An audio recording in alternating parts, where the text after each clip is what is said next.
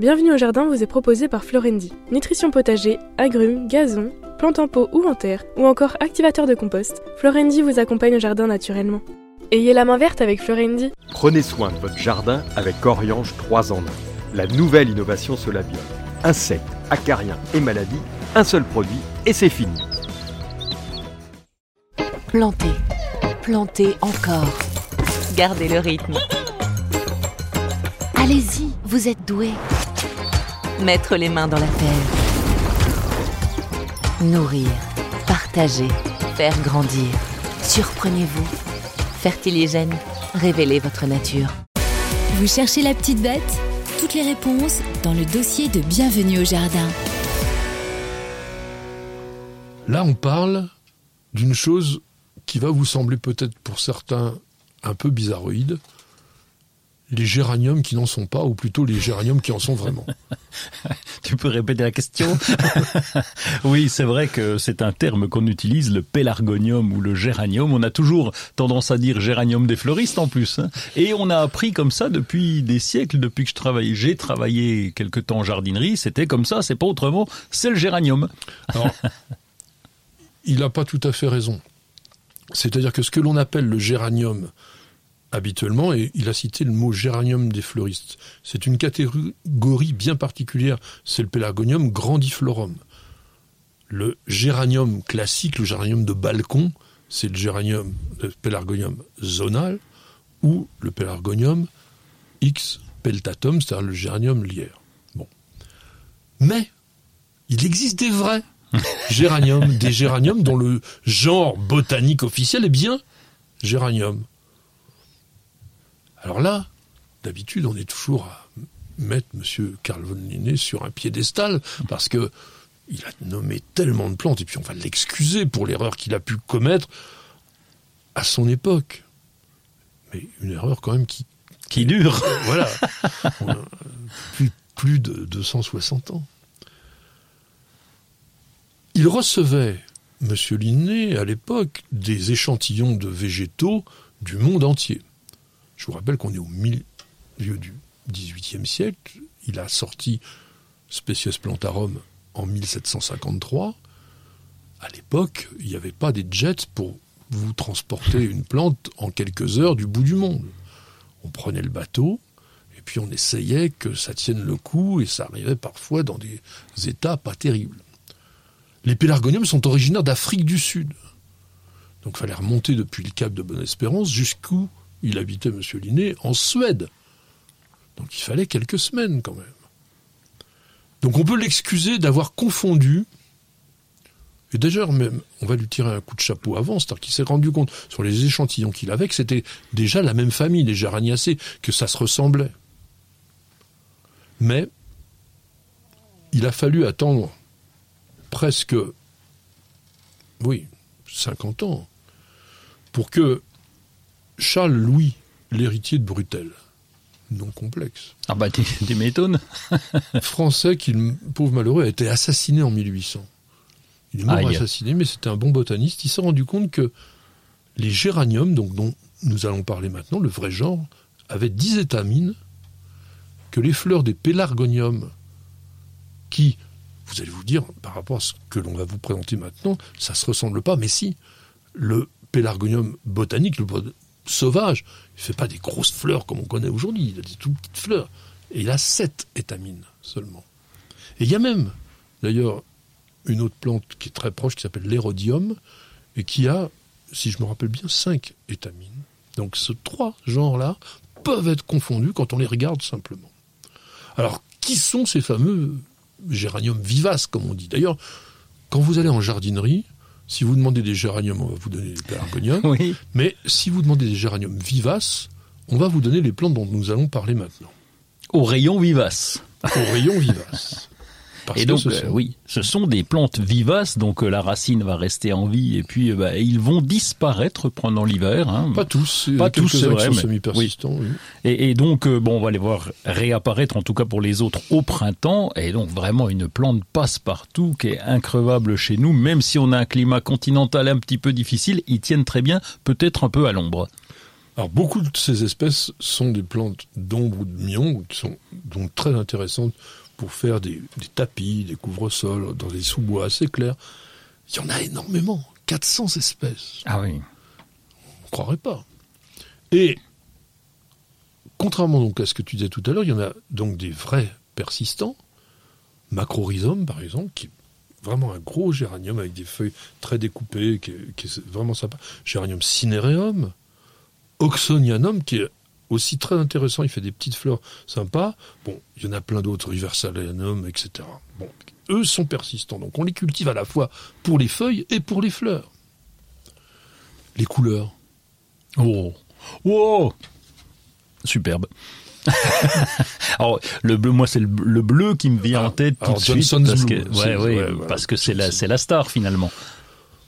C'est une des stars. Dans le bleu, oui, mais il y en a des blancs, il y en a des roses, il n'y en a pas de rouge. Contrairement au Pelargonium, qui lui a vraiment un, vrai rouge. Alors ce qui est très intéressant dans la couleur de ces géraniums, c'est que c'est une couleur naturelle, on va dire. C'est pas une couleur sophistiquée.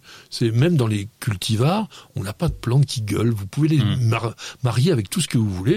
Et puis alors quelque chose qui va te plaire énormément, c'est la rusticité. Oui, increvable. Moins 20 degrés sans aucun problème. Alors, on va Petite question, Patrick, je, je vais te t'induire d'erreur, tant pis. Est-ce qu'il n'y a pas des annuels?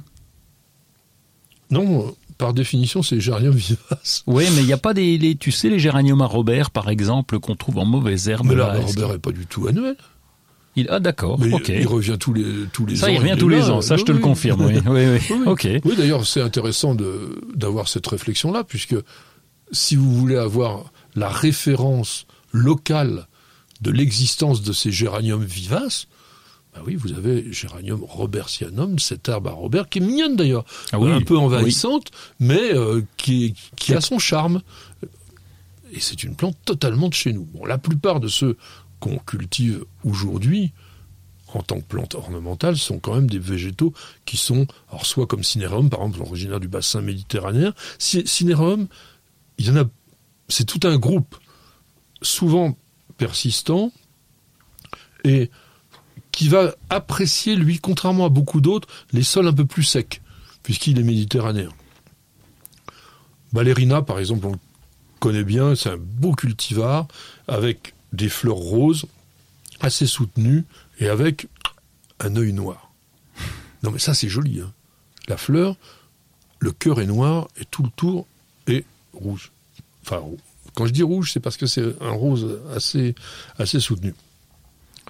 Dans les Pyrénées pousse Géranium andressi. C'est une plante de lieu humide, vous voyez. Là, on était cinéreum sec et là, humide. Donc, en choisissant bien vos espèces, vous allez pouvoir les adapter à tous les types de jardins.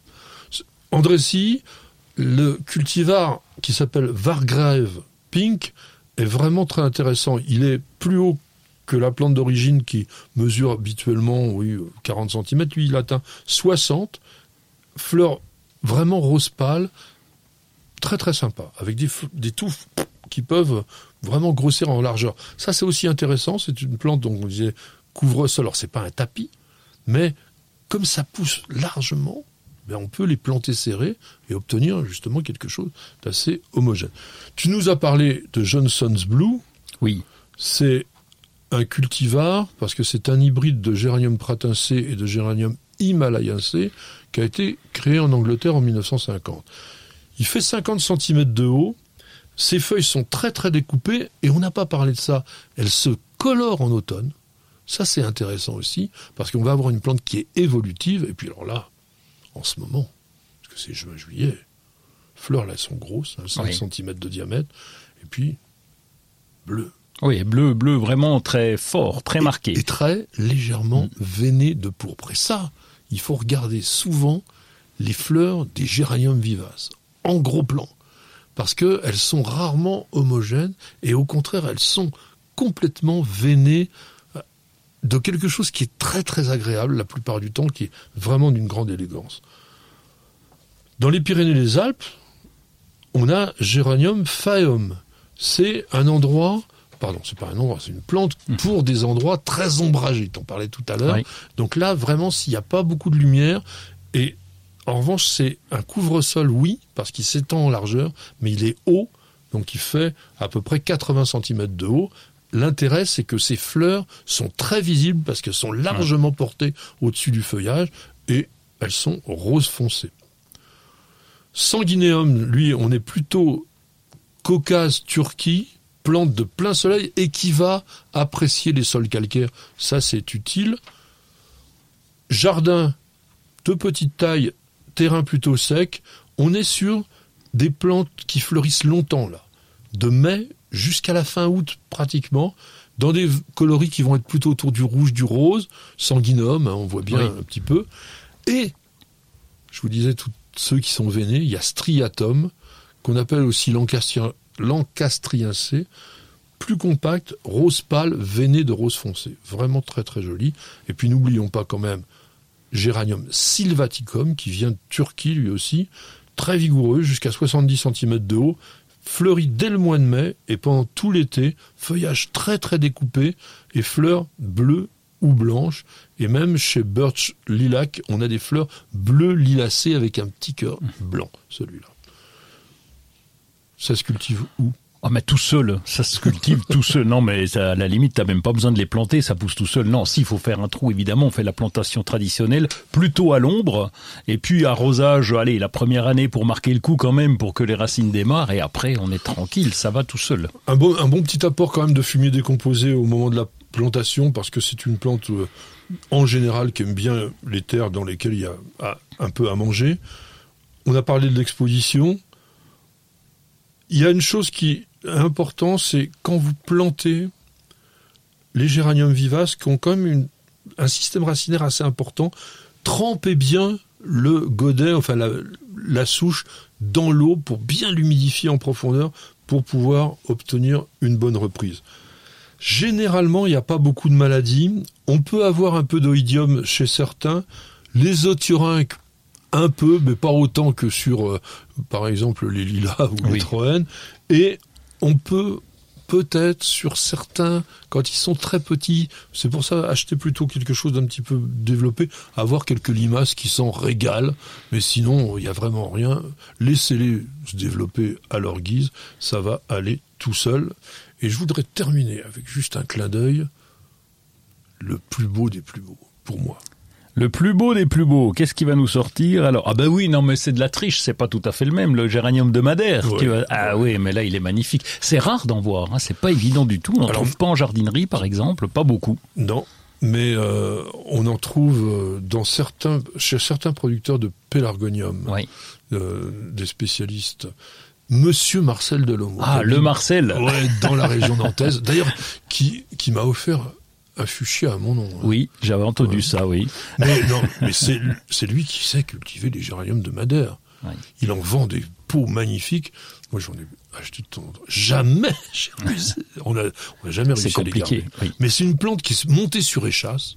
C'est une plante qui est entièrement velue, avec des petits poils vraiment transparents. C'est d'une beauté terrible mais comme toutes les beautés, c'est délicat, ça demande quelque chose d'assez compliqué pour la cultiver, avec des fleurs de mai à juillet. Enfin, vraiment, j'adore cette plante. Si vous savez la cultiver, si vous avez le secret, vous nous envoyez un petit mot, on sera vraiment ravis.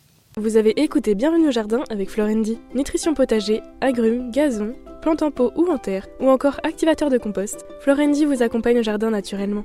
Ayez la main verte avec Florendi.